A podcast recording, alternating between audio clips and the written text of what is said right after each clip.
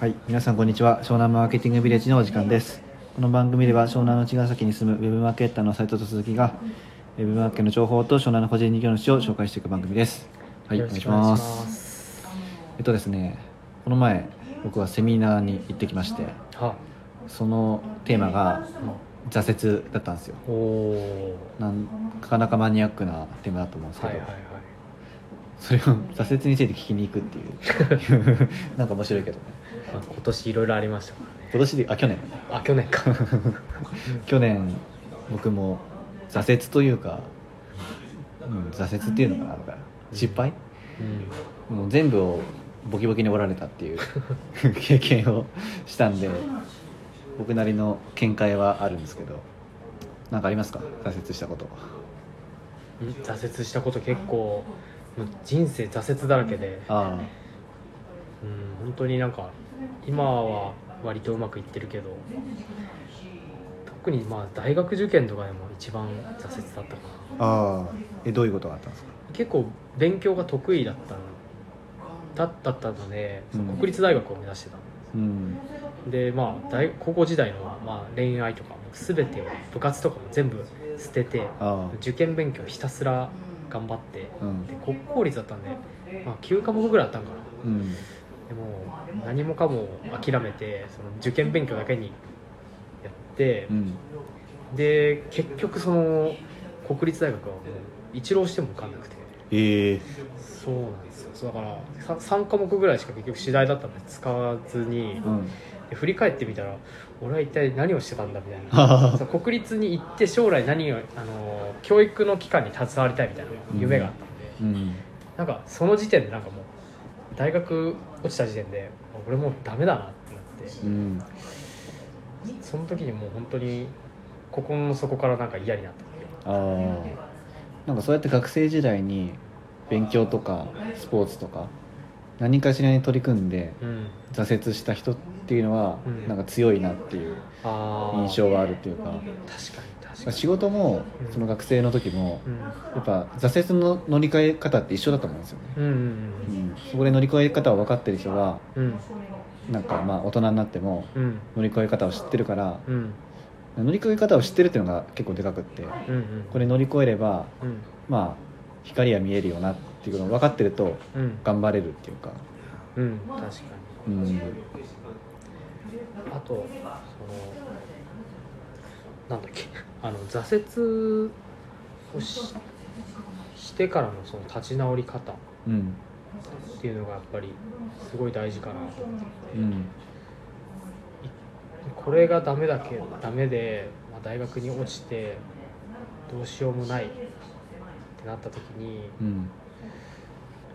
ちょっとボールパスしようか ちょっと後で思い出せで僕の場合は、まあ僕も挫折は何回もしてるんですけど挫折することによってなんか真っ暗闇になるわけじゃないですか。うん。真っ暗闇になるからこそ、うん。一筋の光がうん見えるんじゃないかなっていうふうに思ってて、はいはいはい。うん、そうやって挫折したからこそ自分にとってだ大切なうん。信念とかうん。思いが出てくるっていうか、うんうん。うん、で僕の場合は去年あおと一昨年までか。うん。一昨年まではうん。自分の力さえつければああのーなんとかなるって思ってて。あうんうん。だからまあお客さんのことは考えてたけど、うん。まあいわば自分中心っていうかうん。自分中心でやってたんだけど去年はいろいろ起きてもうそれはことごとく折られたわけですよ。折られてそれでさっきも話したんだけど人嫌いだったわけですよね。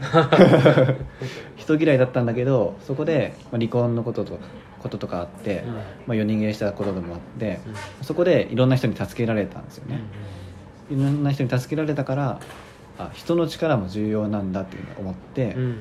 で今まで自分中心の自力中心だったのがうん。他力も意識するようになってうん。そこでまた考え方がすごい変わってうんうんだから重要なものが見えたっていうことなんですよね。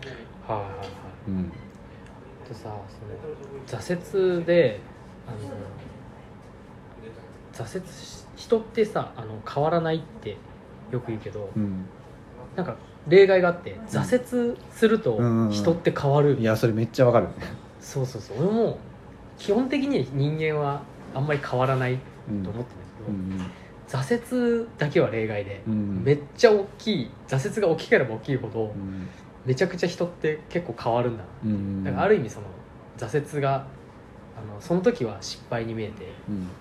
実はそこがターニングポイントになって一気にまあ変わるチャンスうん。なんだよね、うん。っていうのはすごい思っててなんか挫折なんかにめっちゃ折れた時もこれは変わるチャンスだなみたいな、うんうんそうそう。考え方次第だよ。そうそうそう。だって俺も思えば大学受験とかまあ就活とかで失敗するたびに大きな変変化があった変化ってやっぱり成長するもん、うん。僕のターニング第一ターニングポイントはあの公務員に落ちた時。でも僕の場合いつも女が絡んでるんですけど。公務員試験に落ちては。あの就職できなくって、いはいはい。でその時は友達もみんな就職するから、い友達もいなくなってでその時付き合ってた彼女ともうん。価値観が合わずに、別れて、うん。もう本当に一人になっちゃって、そこでもう自分の力つけなきゃダメだと思ってそこで自力をつけようって思って、まあ、それが、まあ、自給人につながってるんですけど。ああなるほど、ね、そうそうそう。それで自力が中心だったのが去年まあいろいろあって、まあ、それも女が絡んでるんですけど。挫折とかさそういういわゆる心の問題って本当になんかその本能的な欲求うん、女がもう本当に そこが関わってるよねうん。だからこそ心にもよ良くも悪くもその影響が大きいし、うん。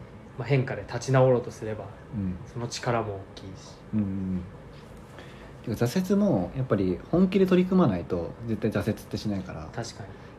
まあ、本気で取り組んだ結果なんですよね。うんうんうんうん、うん。ってことは挫折が多いってことはもう本気で取り組んで必死に走ってるうん、証拠でもある。うん、だからなんとなく生きてたらね挫折しないから。確か そにもそも。確かに。学びも少ないし、うんうん。ってことはまあその自分で何かを成し遂げたいとか、うんまあ、起業したいとかそういう目標がある人にとって、まあ挫折っていうのはある意味いい経験なのうんで将来的に何かを成し遂げるためにうん。そういう挫折が起きてうん。何かを教えるためにそういうことが起きてんだっていうふうに考えるっていうか。うんうんううんん。あのケンタッキーのフライドチケンタッキーフライドチキンのカーネルおじさんも70歳で起業成功するまでひたすら挫折だったらしい、うん。いろんな事業を失敗してうん。最後70歳で当てるっていう。うんただあのフライドチキンも最初は全然売れな全然どこも相手にされなくてうん。ようやく当てるみたいな。うん。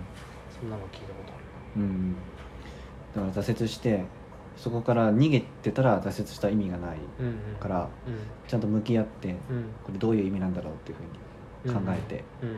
でそこで多分自分の大切なものが見つかってそこからまた頑張るみたいな。うん。そうだよね。